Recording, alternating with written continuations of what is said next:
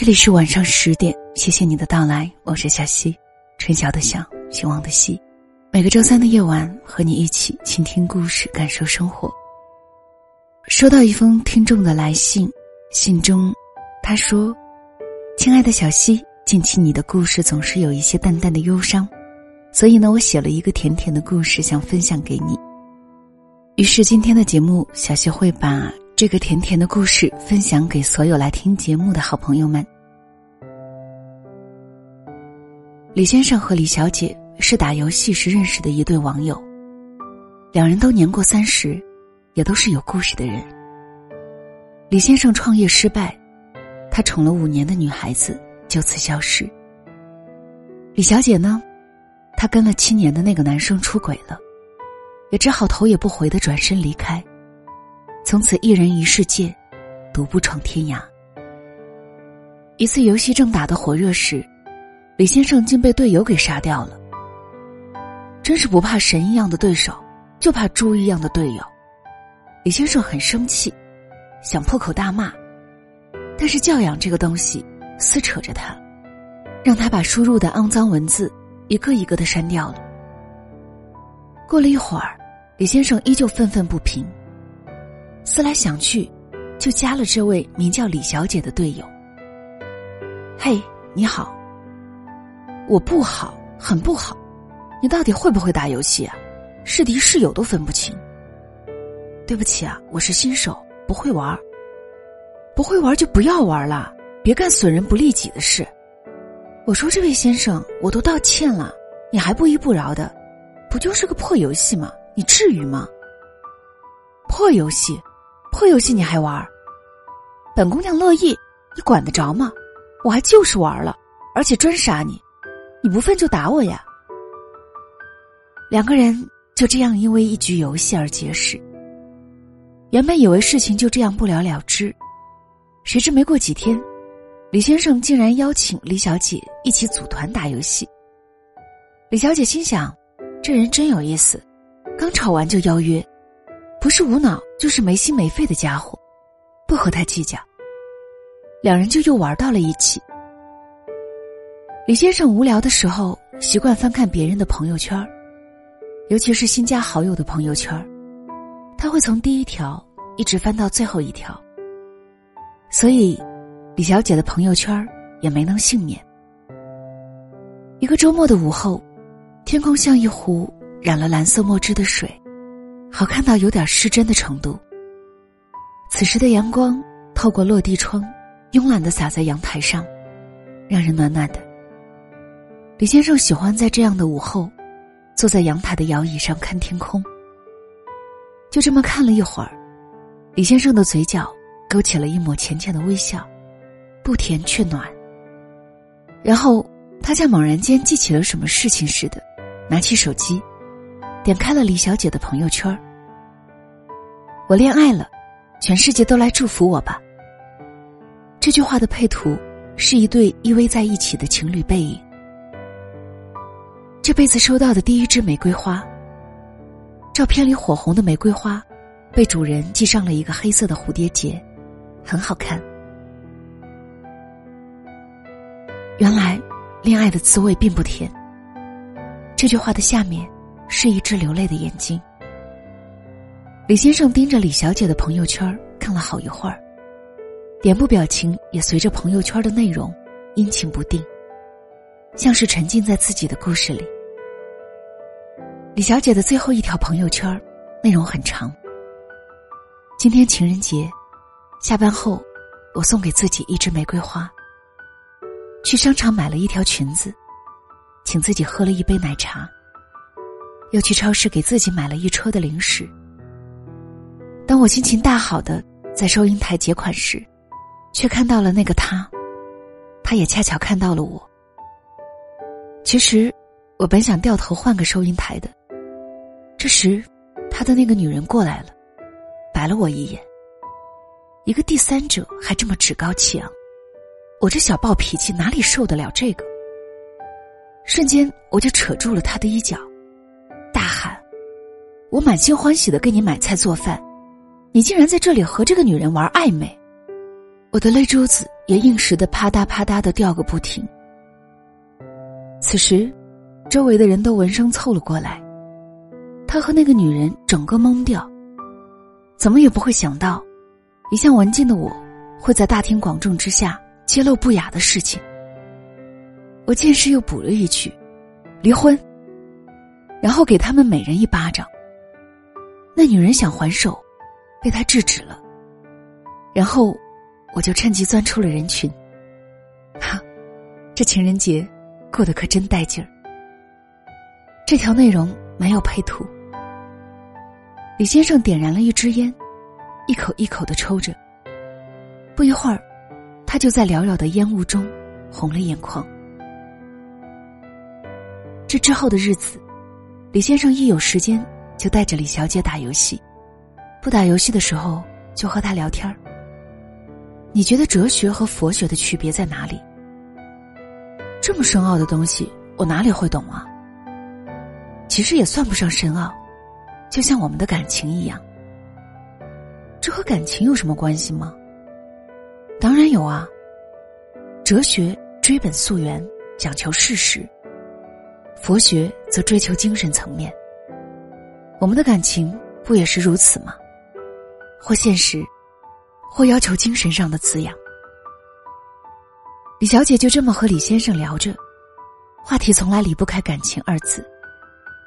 对此，李小姐以为李先生是多愁善感，实际上，李先生是在费尽心机的，帮他从上一段感情的阴霾中抽离出来。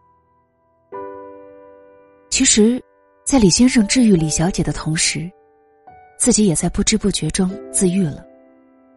两人的聊天也随之风趣了许多。慢慢的，聊天就变成了两人的习惯。也许，这习惯就是所谓的缘吧。只是有缘人尚不知晓。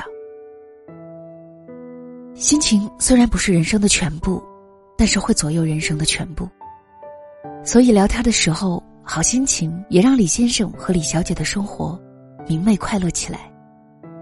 李先生说：“和你聊天的时候，心里总是美美的。你不搭理我的时候，心里就空落落的，好像我已经把你融进了自己的生活中。你有这种感觉吗？”李小姐调皮的回了一句：“莫不是你喜欢上我了吧？”在发这句话的那一刻，李小姐就后悔了，但是撤回也无济于事。李先生已经看到了，因为对方正在输入这几个字，灼烧着李小姐的眼睛。她不明白为什么自己会秒回这样一句话，也不确定后悔的原因是什么。对方正在输入这行字，反反复复出现了几次之后。李先生的消息才出现。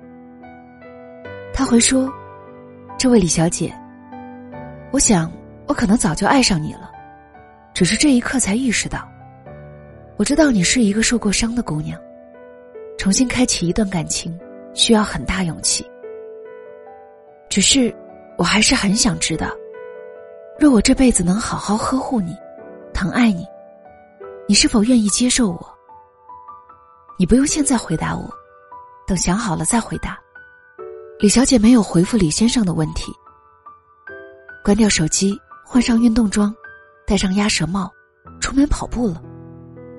李小姐边跑步，边回忆着一些乱七八糟的事情。只是此时她才发现，很多过去的画面，她都想不起来了。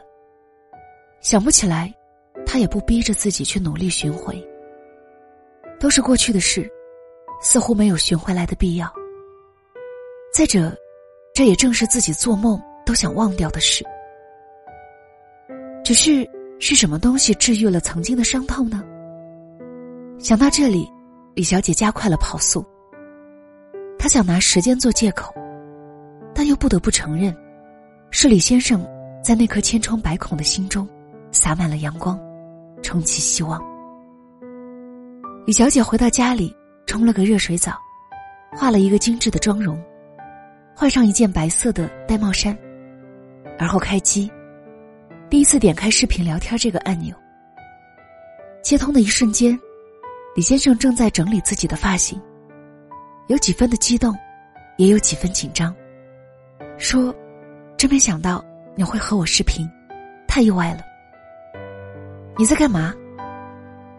我坐在阳台看天空。人家都是坐在阳台看星星，你还真是特别。那些喜欢看星星的人，心里都放着一个思念至极的人，想借着星星的光芒寻一条路。通向这个人的世界。我没有思念至极的人，只有一位想象中的姑娘。这姑娘的面容会时不时的出现在蓝色的天空中，看着我微笑。她的笑容很暖，似乎可以去除我心中所有的忧思。我自然喜欢看天空了。见到这位想象中的姑娘之后，可能会有所失望吧？没，恰恰相反。这姑娘比我想象中的样子还要暖，我喜欢的不得了。是吗？这喜欢到什么程度呢？姑娘若想见我，我马上订机票，飞去你的城市。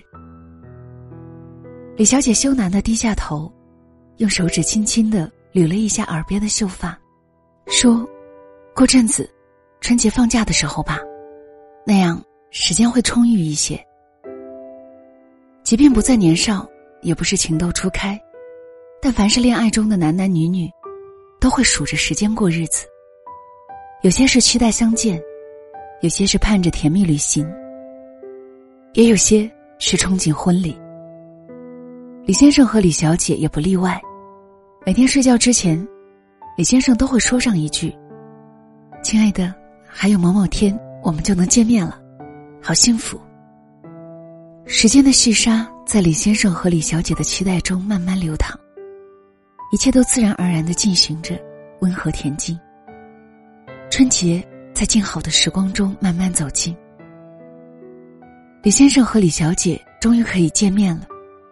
这一刻，他们等了三个月，也期待了三个月。奈何天公不作美，一场疫情就此将这场见面化为泡沫。李小姐心怀愧疚的说：“早知如此，就不会拖到春节再见了。”李先生虽有遗憾，但还是劝慰说：“没关系，你无恙才是最重要的。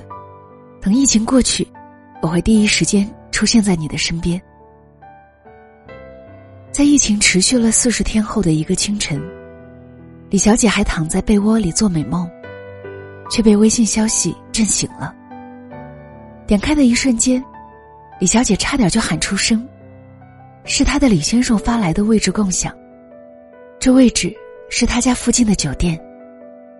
李小姐的床似乎是一个弹性十足的弹簧，瞬间把她从床上弹起。她把手机放在胸口，抬头仰望天花板，然后深深吸入一口气，再慢慢吐出，反复几次后才平静下来。而后。李小姐又躺回到被窝，拨通李先生的电话号码，装作没有看见他的信息，用慵懒的声音说：“你干嘛呢？我好困啊。你要困的话，就再睡一会儿，等你睡饱了给我打电话，我就给你买早餐。”李先生的声音温柔到了极点，像哄婴儿一般，暖得让人心醉。哦，那我再睡一会儿，睡吧。乖，李先生不再说话，但也没有挂断电话。